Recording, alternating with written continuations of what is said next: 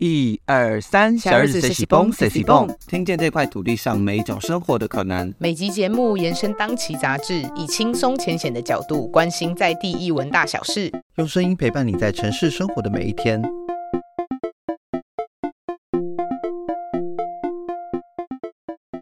小日子谁喜蹦的观众朋友，大家好，我是主编嘉豪。那今年呢，非常荣幸呢，又可以继续跟文策院合作故事现场的 podcast 节目。那在故事现场中，我们会邀请到每一位创作者来分享他在每个创作时的时候诞生的故事。那今天很荣幸呢，可以邀请到漫画家艾利欧来到我们现场。那艾利欧跟大家打个招呼。Hello，我是艾利欧。那想请艾利欧先帮我们跟观众朋友自我介绍一下你的创作背景，还有你创作的故事，大概是画的漫画大概是哪个风格这样子。呃，我目前主要创作的有两部作品，一部是《月亮的少年》，它是比较属于嗯校园青春的类型；那另一部《猫妖传》就是少年打斗的类型。对，那元素比较跟妖怪有点关联的。哎，艾利奥老师，我想问你自己画漫画是从几岁开始有这个兴趣啊？大概国小三年级的时候，那个时候大家都是。喜欢画画啊，就互相传阅嘛。然后大家就是，你就看到人家在传阅你画的东西的时候，你就很有成就感。你一开始画什么？因为我自己印象中，我小时候身边的女生最常画的就是 BL 漫画。有那么前卫吗？大概国中的时候。哦，我那个年纪那个时候应该还没有开发什么 BL，然后我也忘记我当时。画什么了？就只记得就是呃，大家传阅哦，很有成就感。那你就小时候就很喜欢看漫画吗？还是其实单纯不一定是漫画，而是各种的涂鸦、素描等等的类型？呃，其实就是主要就是喜欢画画，然后就会跟其他的朋友啊，可能一起画一本，然后传阅啊，有点像那个交换日记的感觉。哦，嗯，哎，老师，你以前是念科班吗？还是一直都是只有跟美术有？相关的科系没有，我高中的夜校读广设科之后就没有再读其他科班了。那所以中间都一一直有在画画的习惯，就是整个从国小到当到现在为止。国中机测的时候，人家都不是 在准备考试，我在画画。那时候画就是单纯是兴趣，然后会分享给就是你身边的同学看这样子嘛。所以那时候有想说。要当漫画家这个选项吗？有，就是其实国小三年级的时候，就是一直很想当漫画家。然后国中的时候，应该说国小的时候就已经确立自己长大就是要当漫画家的那种。怎么样确立？就是我的意思是说，怎么会有这个念头？觉得好像那时候想要当漫画家，就一种我除了画画好像也不会别的，然后我就当漫画家吧。所以那时候。是有看到呃，譬如说那时候你自己对呃日本漫画影响深吗？深，因为我小时候的接触漫画是因为我妈喜欢去附近的租书店租漫画回来。那以前就是你妈妈会租漫画回来？哇，对啊。你妈妈租看什么类型？呃。大人会看，然后小朋友比较不合适。会看，比如说《暗河魅影》啊，比较成人会看。比较成人的。对，那小朋友就是跟着看，然后少女漫漫画看完之后，再翻那些在租少年漫画看这样子。所以你是从少女漫画启蒙？对。嗯，但都是日本，就是日本那时候，你可以提几个你那时候你自己非常喜欢、你印象比较深刻的作品吗？比如说仲村有菜啊，哦，仲村有菜，我以前临摹过他的那个画，然后再来是其他，就是以前有一本杂志蛮红的少女杂志是梦梦嘛，哦，梦梦梦，对，然后上面就是什么春田菜菜啊、酒井真由那些，哦，那些那时候是流行眼睛很大的画风。啊，对，然后眼睛要有一个星星之类的，然后是那个眼睛里面是宇宙。所以从看那些少女漫画，然后日本漫画，然后就是开启了对漫画的兴趣，可以这样说吗？对。然后，可是呃，就是喜欢看漫画跟想要当漫画家，对我来说还是两件不同的事情。你自己怎么有这个志向或这个职业的想象的？因为比起看，我好像更喜欢画。嗯，对，然后给人家看，所以你自己觉得那样有成就感，对，或者是就说是你喜欢分享你自己的创作给大家？对，一方面你自己喜欢，然后你画出来之后给别人看，哎，别人也喜欢，那你就从中间，你就是觉得说啊，我的喜欢，我的价值受到肯定的那一种感觉。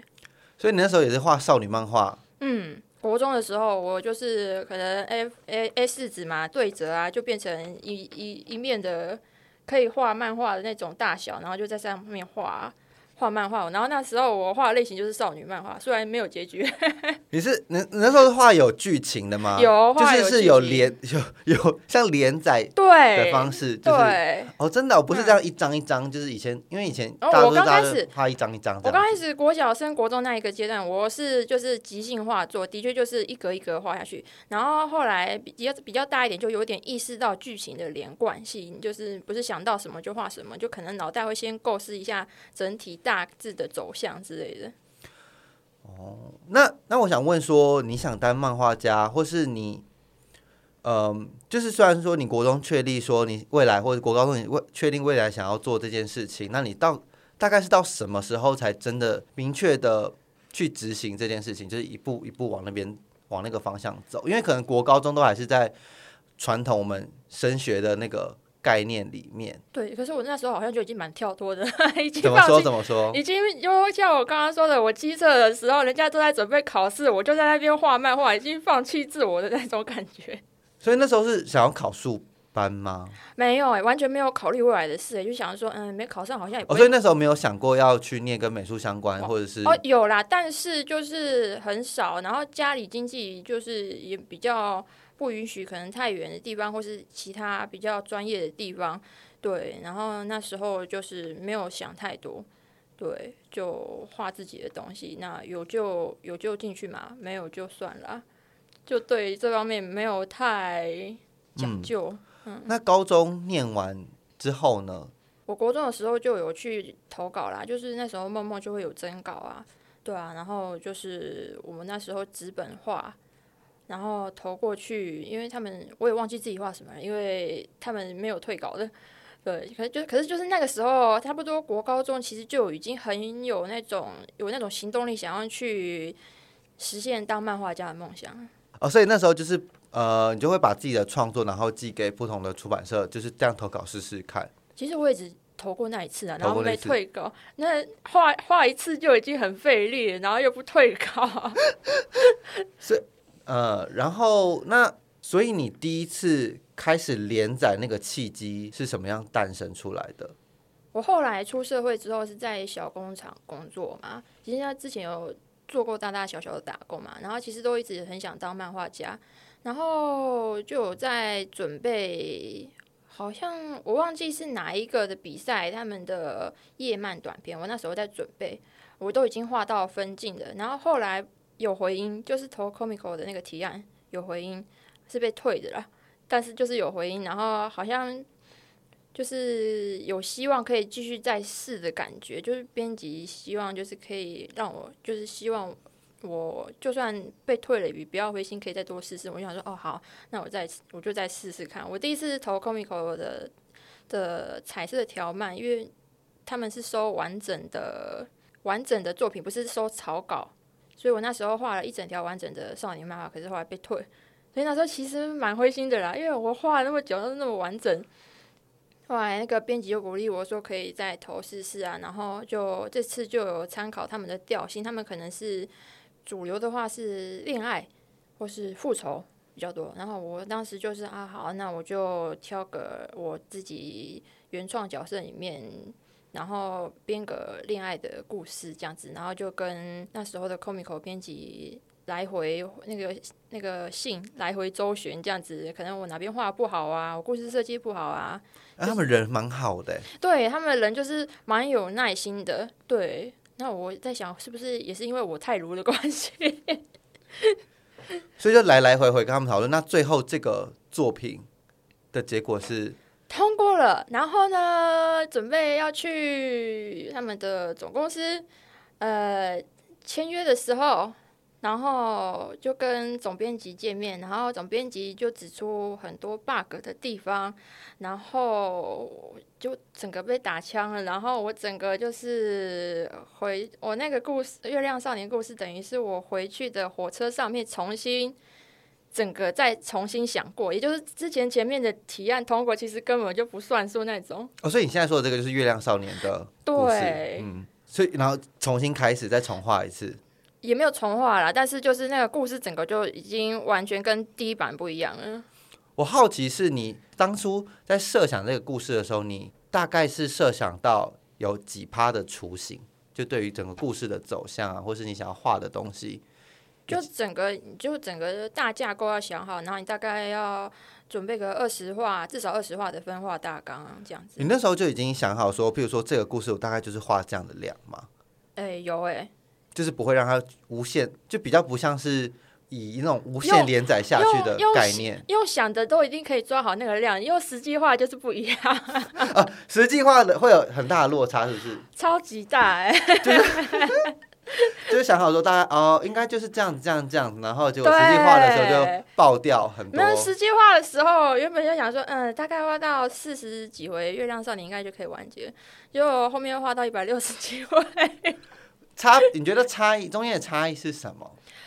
我觉得就是很多时候我会觉得结束的时间还没到吧，就会觉得这个角色的刻画还不够交代，还不够我交代结局的那一种感觉。那我也不，我也觉得就是我蛮看重结局的嘛，或是蛮怕结局的。我会觉得角色还没准备好，然后就给他结束的话，有点烂尾的那种感觉。所以就是很多时候我会多一些支线，或是多一些描述那些角色的心境、那些历程，让故事更完整一点。这些都是你在画的过程中慢慢体会到，或是慢慢发掘到的对事情。对，哦那可以跟我们说说一下《月亮少年》这个故事吗？他主要就是一个白化症的少年嘛，因为自己本身的条件跟别人不同，所以会造成一些阴影，要加再加上可能以前学校同才就是会排挤他，那他自己本身的身体的状况啊，也可能妈妈比较敏感，会过度保护他。对，所以就是可能学校跟家里的环境让他变得可能比较自我封闭一点。后来他跟隔壁搬搬进了一个新邻居，那就是女主角嘛。那女主角就是比较大而化之的那种，负责把男主角带出来。当初怎么会设想到这样的人物的架构，或是人物的这样的背景？就是呃，譬如说像男主角可能有有一些病病的关系导致他的心。你当时那时候就蛮呃，应该说一开始怎么会有这样的念头，是以这样子的方式来处理这个角色？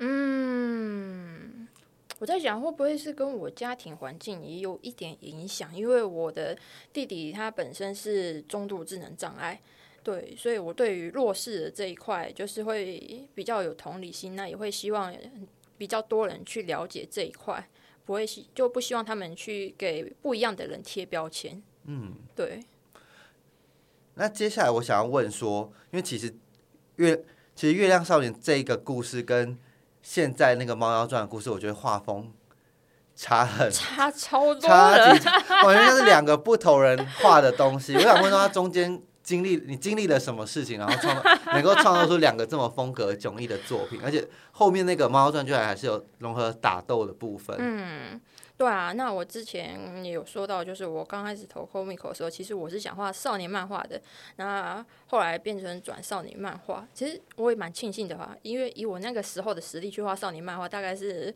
那个画出来的东西应该不太能看。对，然后因为我以前没有当过助手的经历啊，我就是直接上连载那种。那时候我的画风啊、画技都很不稳定，所以我就是把我那一个时期当做是我在当助手的那种感觉。我在当助手的概念就是我，我尽量去试，我尽量做中学啦。所以你就会看到我月连载《月亮少年》的时候，我那个脸长的、扁的都有试过，整个就是人物都一直在变形。对，就是一直在尝试那个画风，那后面我才会比较稳定。《鱼妖少年》总共画了大概多久？三年半吧，三年半，三年多。嗯那你中间又隔了多久才跳进去《猫妖传》那边？好像一年一年半左右。《猫妖传》的故事你，你前期大概规划了多久的时间去准备做这个故事？你说筹备期吗？对啊，筹备期。好像半年欸诶、但我觉得《猫妖传》就是你自己在你自己身上蛮大的一个，我们可以说是进步吗？或者是啊对你来说，你觉得算是进步吗？我觉得或者是是诶、成长虽然是有点自夸，但是就是我这方面好像就是比较容易进步的类型吧我。觉得不用说不用说自夸，是你，嗯譬如说你自己跟你自己比，你是会真的明确的感受到你在做《猫妖传》的创创作的时候，你是有比以前更进步，或是比以前更熟练，知道要怎么操作。对，就是比较比较容易掌控那个画风。其实《猫猫传》，呃，我刚刚有翻了很蛮多集，然后我觉得其实你是猫控，就是你是猫奴吗？不是诶、你不是猫奴，怎么可以创作这种故事？因为大家喜欢猫啊，所以就加猫啊。只是因为大家很，只是因为大家很喜欢猫，你就加猫。哦，我这个人是真的真的很务实。你们喜欢什么好啊？我画所以你没有，你没有狗派、猫派，也没有、都没有，欸就对宠物没有，我的情感连接比较弱吧。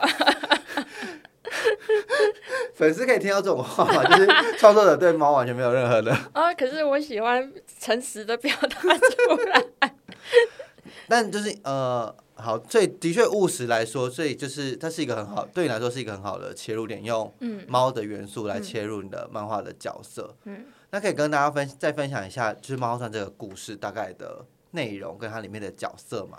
哦，它就是起源于一个很衰的男主角泽星，对他因为车祸意外跟一个正在逃命的猫妖连结了，就是他们两个灵魂共同使用一个身体。对，然后猫妖就跟男主角谈条件啊，就是我可以帮你改运，但是你也要帮我得到我想要的东西，这样，然后他们就开始展开一连串的冒险。那这之中，也就是开始慢慢揭发一些，呃，可能他们镇上一些好像被隐藏住的秘密。听起来很悬呢、哎、对，就是要给他悬一点。我想问说，因为听起来乍听之下那个背景像很像日常番，嗯可是结果中间居然你有就是，比如说打斗或是战斗的元素进去，你当初怎么样思考说把这两个，因为你以前可能也没有画过类似比较偏动作型的，对，但其实我本身对这方面还是有一定的自信跟热情。就是其实我在连载《月亮少年》的时候，我番外篇其实都画少年 漫画。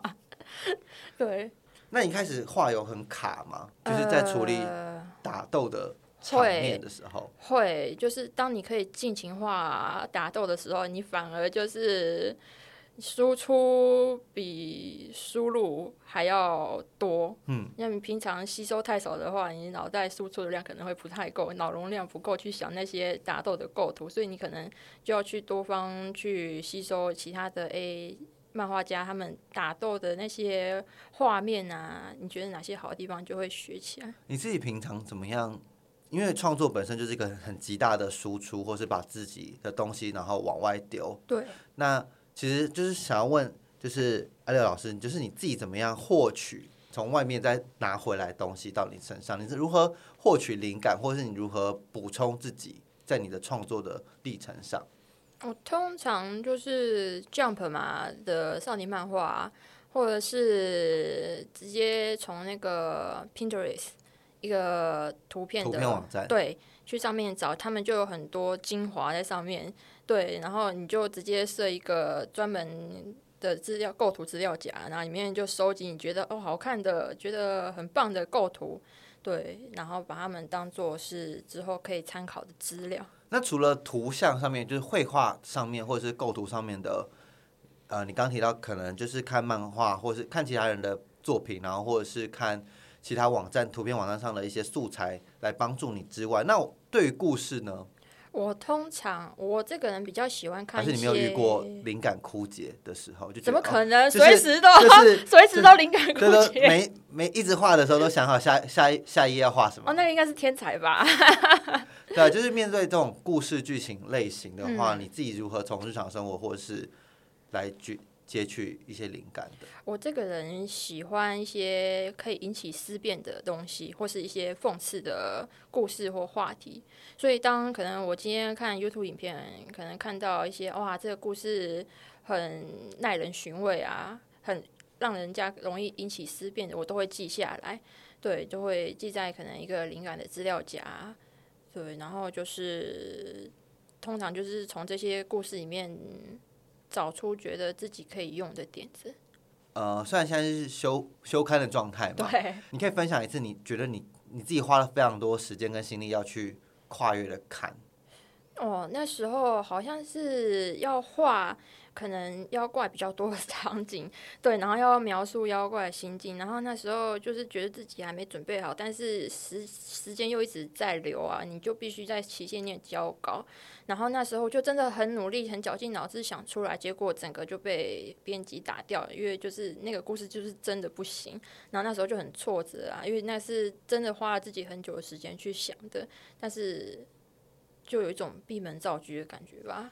对，所以被打枪，其实我也觉得好险被打枪，不然后面还要收那个尾，那被打枪之后，你自己怎么样整理你自己？就很真的很挫败。那时候就很低潮，但是不行啊，你还是必须，你还是必须前进嘛，因为就是你连载的期限就在那边啊。对，所以那个可是那低潮是真的啦，就是。你说要在期限内把低潮调试过来，我觉得这是有点强人所难，因为你只能跟他共处啊。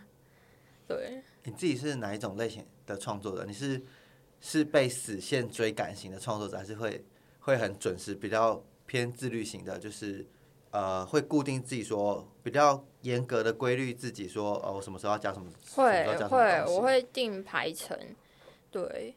可是就算是这样子，还是那个排程还是会被时间追赶的那种感觉。欸我想呃好奇，就猫那这个连载，它的呃它的骑程的方式是怎么样跟编辑合作的？可能一画一画的期限是很固定的吗？还是是对啊偶，尔有点弹性？没有就很固定，你就是固定那个那那那个时间要上档，你那个上档之前就是必须要交。我好奇是你们自己会背好几期的稿吗？会一定会，而且要尽量会。所以通常双周上新的吗？还是是月一个月双周更，双周更？嗯，你可以分享一下两周的工作的大概历程吗？如果以两周来算的话，我的理想历程是呃十一天，就是你一画，可能二十五页，你要花十一天去画。对，可能一天脚本，然后两天分镜，然后再下，接下来就是可能七天草稿跟线稿。那这其中包含助手的背景指示，他们也要交过来。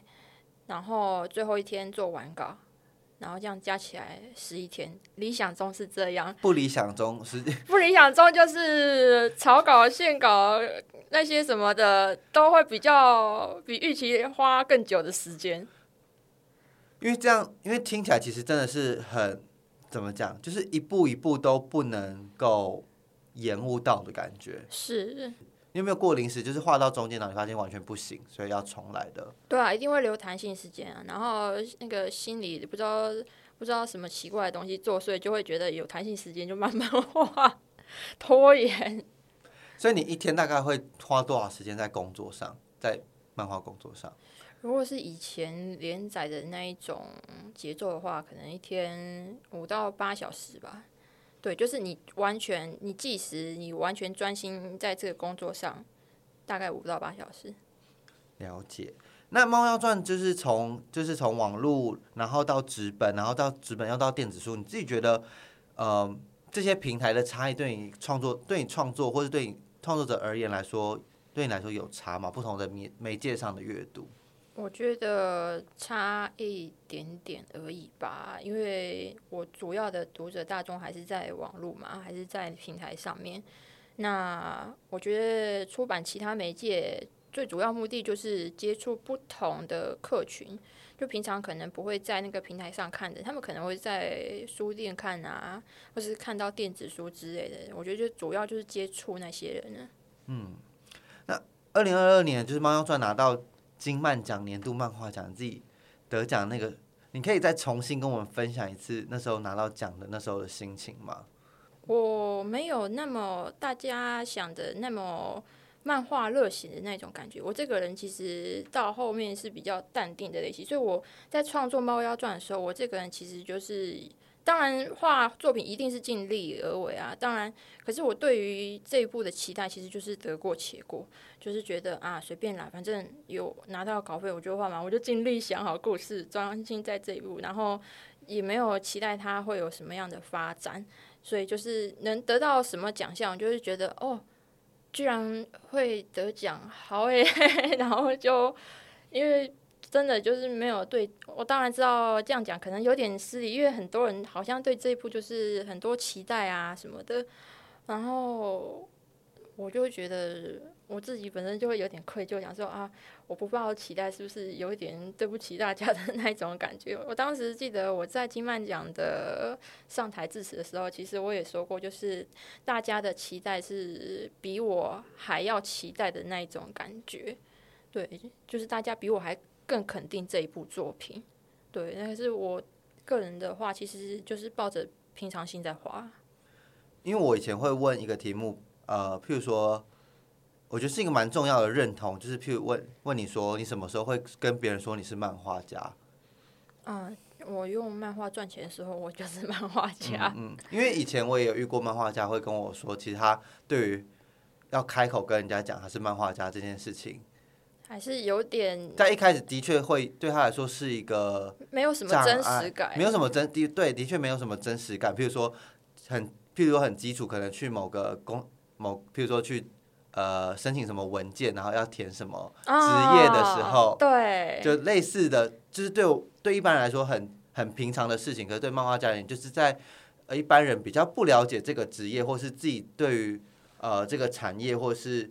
没有那么确定的时候，这件事情其实会对自己的那个认同感的问题发生这样子。所以对你来说，呃，你以前会是怎么样的心态去跟人家分享你的作品？你你会你会是呃，的确是你很努力，然后很认真的去画，所以你是很乐意跟人家分享，还是会以前是会比较比较羞怯、比较比较害羞的，然后比较不会主动去跟人家分享你画的东西？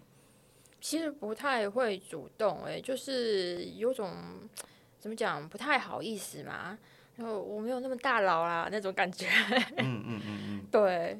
那以前听到人家对你的称赞的时候，你自己心里的想法是什么？很感谢，就是谢谢大家这么肯定我。比如说，有些创作者可能会在嗯还没有对自己的认同建立的那么坚强的时候，可能可能要真的等到他拿了一个奖，或是拿到一个比较。明确的肯定之后，他才愿意去接纳别人说：“哦，我真的好像蛮棒的，我好像真的，呃，的确是比别人，就是比别人更不不同，比别人不同，或者是比别人的确好在某些地方上面。那你自己也是会觉得说，这个奖对你的帮助，的确在得了金漫奖之后，你能够更肯定的觉得，哦，我自己的漫画是。”多少蛮不错的嘛，多少会有一点，但是我觉得这个自我肯定其实也不一定说一定要得到一个奖项，就是其实就是关于自信的这种东西吧，就是我觉得是来自内在的。你觉得你的东西你尽力，你觉得好，那就是好啊。对，那外在给的肯定，那其实说实在就是附加的，对。就本身就是不是自己本身出自己本身的东西，是附加的，是可以就是感谢的啦。那今年就是《猫猫传》，应该说二零二二年《猫猫传》有去德国法兰克福的书展，然后日本角川 Comic Worker 那边也有，就是还有法国平台那边也有，就是要连转载的这样的事情。就是对于你的创作要进军海外，你有什么？应该说会不会让海外读者看到？就是你自己有什么想法吗？就是你的作品可以代替你走去其他世界各地。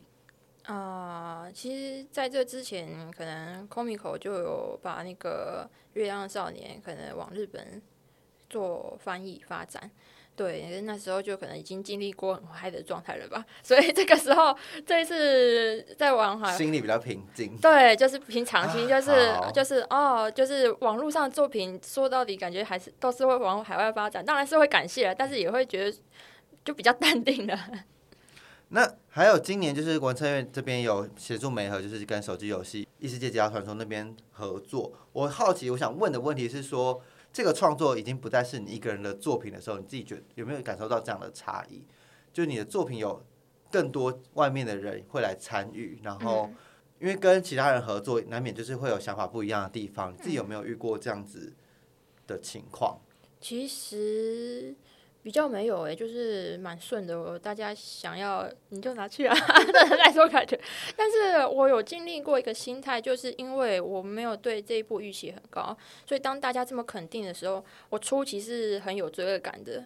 就会觉得我是不是应该要更努力，再更努力，然后回回应大家的期待那种感觉。那后来跟朋友聊聊之后，他就是有得到结论，其实这种事情就平常心就好了，因为我平常心去画这部作品，大家肯定的就是这样的作品。对肯定了平常心 的对你做出来的作品。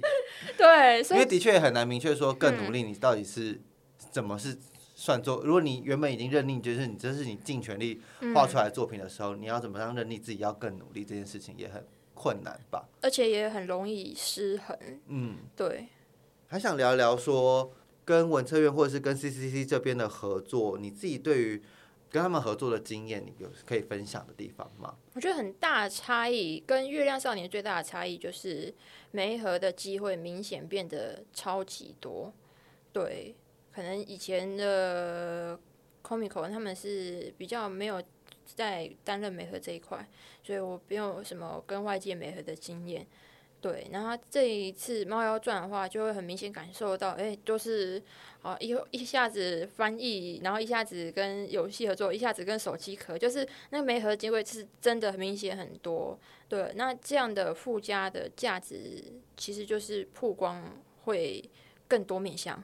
对，你自己会害怕这件事吗？当初有这么多开始有外部的，刚开始的时候，就是说我刚刚说很有罪恶感，会怕，但是后面就还好，就是哦随便 平这些合作都是先透过你的编辑吗？对还是是会就算找我，我也会丢给我的编辑，然后先挡在挡在第一线这样子？我就专心画作品就画好了。作品所以对，呃，但每一个事情都会让你最后还是会给你决定。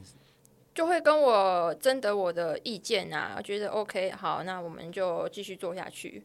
所以你刚刚的结论是觉得说，就是不管是文成也好，或是 CD 他们带来的帮助，是帮你们作品能够跟各个不同呃，比如说其他的创作者，或是不同的产业，或是其他类型的媒介作品等等做连接，是这样子吗？对，嗯那你觉得你可以提一个你印象中比较对你来说比较深刻或比较有意义的合作的经验吗？其实这次跟游戏合作，我就觉得超级有趣啦。那像你从在画新的，就是为他们也没有到画新的，因为其实他们有让我们做选择，看是要我画新的，或是让游戏公司用他们的绘师去画我的角色。对，那这一方面也可以减轻我的负担，我就可以专心在我的作品上就好了。那一方面，其实我也很期待怎么别人怎么样哦，画哦你也期待别人怎么画你的东西。对哦，所以所以那时候的合作就是请他们那边去的对画师来处理，对这样子。哦，那你看到别人帮画你的东西的最后的想法是什么？还没有画出来，但是我觉得应该会很爽。但你这边是可以给这样的合作，你这边是能够给意见的吗？可以的，就是大家一定会需要共识啊。嗯，对他们，他其实几乎都会蛮重沟通的，就是一定要取得共识，才会进行下一步啊。为什么猫专要休刊呢？啊、啊因为累了，没有，就是对了。一方面是精神的压力，就像我之前说的，那时候我就是很害怕，就是就就是精神压力蛮大的。那一方面就是时间很挤，那加上我自己的身体也是逐渐不好。那我的腰其实已经很不好了，有点类似复肩的状态那种。坐一坐，别人可能可以坐很久，我可能坐一下子我就哦不行，我真的要起来动一动。对，然后就是这个状况是越来越严重。那我最近准备要复看的时候，才发现，哎，我腰根本还没有好，然后就整个完蛋了，所以就只好请编辑。那我这个这方面，其实我很感谢我的读者跟编辑，因为他们就是很体谅我，就是可能延再延一下才复刊这样子，那我可以专心的在调养身体方面。所以就是我休刊的期间呢，可能就是努力的把我的生活平衡抓回来，然后把我自己的身体调养好。也是这个时候也意识到身体的重要性啊！我都跟朋友开玩笑说，以后如果我开课，我第一件事就要说腰很重要，腰很重，腰真的很重要。对。嗯，真的算职业伤害了吧？因为的确是要长时间就对，我觉得对，我觉得应该是我长时间年轻的时候嘛，很嚣张啊，什么坐姿都来啊，然后现在年纪大了要还债了。嗯，所以休刊这几天就主要是调养身体。那未来也是呃，是在目前目前暂定的计划，就是《猫传》会继续。对。哎，他这个故事你已经有结尾了吗？我的意思是说，你心里有设想了一个结局。对，其实。一定会设想好结局，只是你要怎么样到那个地方？对，你要用怎么样的路线去走？直达呢，还是中途会有一点转弯呢？还是会多重支线再汇合在一起？对，就只是叙述的方式不同而已。所以，但这个故事你也是已经设想好整个大架构，大架构也不会再额外，就是像海贼王这样子无限的。呃，如果。呃，如果有必要增加的话，才会有额外的支线。但就是我希我会希望不要再增加了。我觉得已经快画不完了，对，已经画不完了，不敢再想下去。近期就会可以看到新的作品了吗？可以了吧？应该是不会。那你已经有开始在画，还是有？我有在机构了，我也很努力在治疗我的腰了。那最后一题，我想要嗯。我想请你给一些呃，譬如说想要往这个业界嗯发展的小朋友，或者是仿这个业界，就是想要试试看漫画这个产业，你自己你自己的心得，或者是你自己觉得除了腰很重要 之外，你自己觉得可以给他们什么建议，或者是给他们什么？其实我觉得一般新人刚开始进到这个行业的时候，一定都很会很热血嘛，就是我喜欢的，又可以赚钱，所以就是会就整个。这个体力都梭哈下去的那种，但是其实我会建议不要了，因为 不然真的会变得像我一样，可能到后面要还健康的债。对，我会觉得你们以前或许得过奖，短片得过奖，但是那是类似短跑，但是真正的漫画家，连载的漫画家其实是一种长跑，所以比起冲刺，你要更懂得怎么样控制你的力道。去延续这个你的步伐，对，才不会中途可能断掉，或是放弃，或是灰心，说自己怎么不如预期表现的好。对，所以就是要有一种心理准备吧，因为这是一种长期的。我们说长期抗战好像很奇怪，反正就是。但的确是长期抗战，这因为真的连载就是真的是，可能就真的是以年来为。对，他就是对，有些人是周连载的，那他的你要跑，你要更新的频率就是更急凑，你需要花的体力就是更密集，所以你要懂得怎么样去控制、去平衡你的你你工作的的心力，因为如果你真的全部把心力放在工作上面，其实说真的很容易，你真把自己身体搞坏掉啊。对，那我是觉得这样不值得啊。你有疲乏的时候吗？一定有啊，而且我记得我连载《月亮少年》那时候，后面就不行了嘛，所以才发明那种实话修一刊的制度，就一定要不行是指你身体不行，还是你都有的创作身心身心都对。因为就是你真的太赶了，你当你太忙的时候，你整个人会忙到忙掉。那个忙是三点水加一个死亡的亡的那种，对。然后哦，再加一个草字头，对，反正就是你当你被时间挤压住的时候，你会没有心思、没有时间在思考其他更重要的事情。对，那其实有些事情思考方向是很重要的，因为如果你只是一直被时间追着，然后你一直眼睛只能顾到前面一点点的路，然后走一步算一步的话，其实你到后面就会真的觉得会觉得不知道自己走到哪里去。对，所以就是会希望他们可以平衡在连载的时候可以平衡自己的时间，让自己有一点空白的时间思考自己一些比较重要的事情，要发展的方向啊之类的。嗯那你觉得画漫画带给你最大的快乐是什么？